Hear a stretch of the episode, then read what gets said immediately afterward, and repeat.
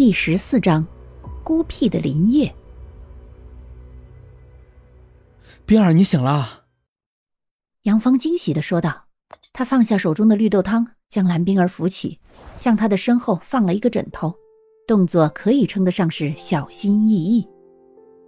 蓝冰儿的目光落在杨芳的胳膊上，目光一闪，没有伤痕，不是他。我，我这是怎么了？蓝冰儿疑惑的问道，她的声音带着一份沙哑，说话的时候喉咙有些痛。之前感觉到的不是梦，蓝冰儿目光一暗，想到，抬手摸了摸脖子。蓝冰儿此时迫切的想要知道那个想要掐死她的人究竟是谁，于是她又问：“你一直都在这里，没有离开吗？”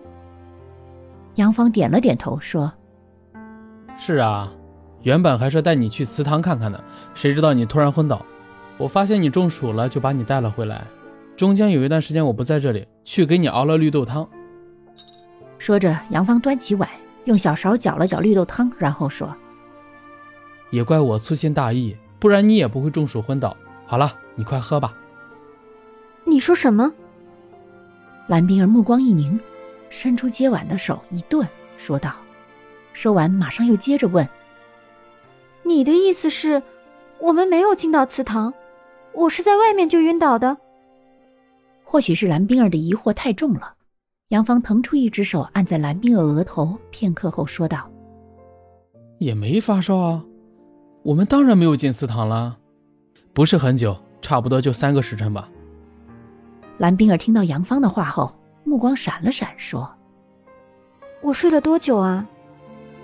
杨芳看着蓝冰儿说道：“不是很久，差不多就三个时辰吧。”蓝冰儿一愣。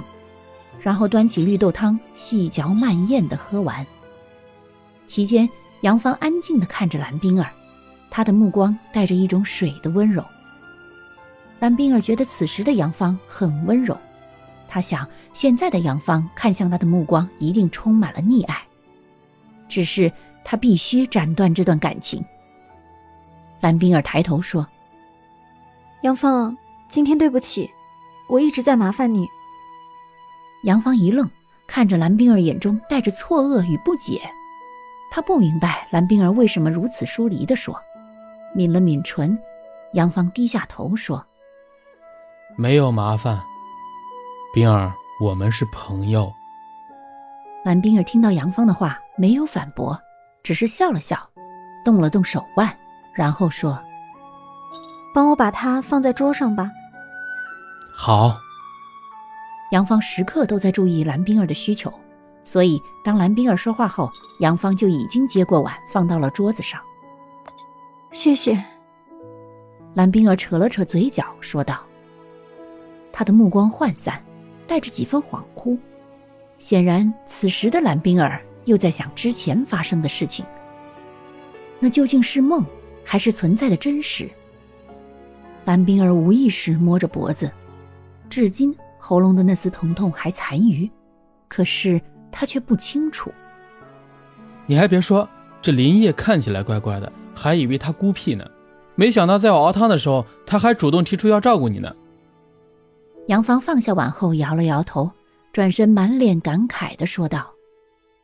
蓝冰儿猛然惊醒，看着杨芳问：“你是说之前林叶来过我这儿，还有一段时间？”“是啊。”还是林业主动提出来的，你不知道刚才林业出去的时候脸色阴沉的可怕，我还以为你惹他生气了呢。”杨芳说道。